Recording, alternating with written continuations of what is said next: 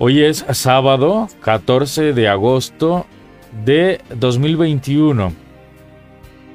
Estamos en la decimonovena semana del tiempo ordinario y celebramos hoy la memoria de San Maximiliano Kolbe, mártir de 1941.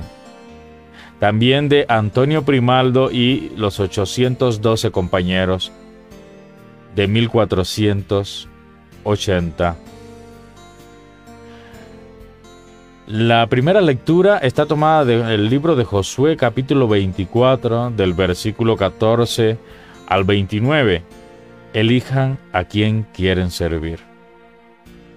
El salmo que hoy leemos y entonamos es el Salmo 15 y tiene como antífona, Tú eres Señor, mi heredad. Hay un poquito ahí de retraso en, mi pantalla, ¿eh? unas disculpas. Y el Evangelio que hoy leemos y meditamos está tomado de San Mateo capítulo 19 del versículo 13 al 15.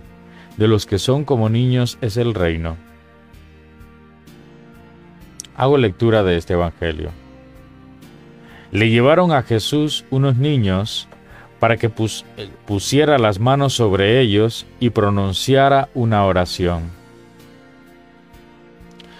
Los discípulos les reprendían, pero Jesús dijo, Dejen a los niños y no les impidan que se acerquen a mí, porque el reino de los cielos pertenece a los que son como ellos. Entonces impuso las manos sobre ellos y se fue. Esto es palabra del Señor.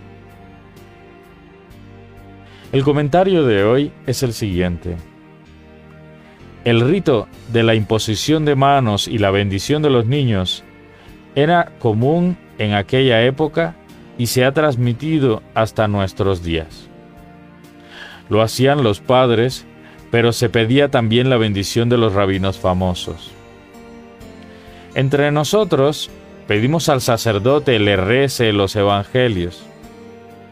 En esta ocasión acuden a Jesús con los niños para que los bendiga, teniendo en cuenta la fama que el joven rabino de Galilea había adquirido con su enseñanza y los milagros que realizaba.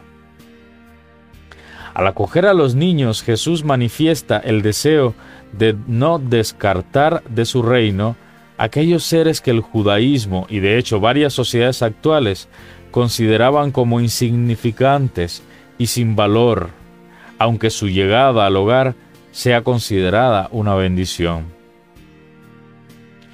Representados en los niños están los que sufren, los excluidos y los descartados de las sociedades, no valorados en su riqueza personal.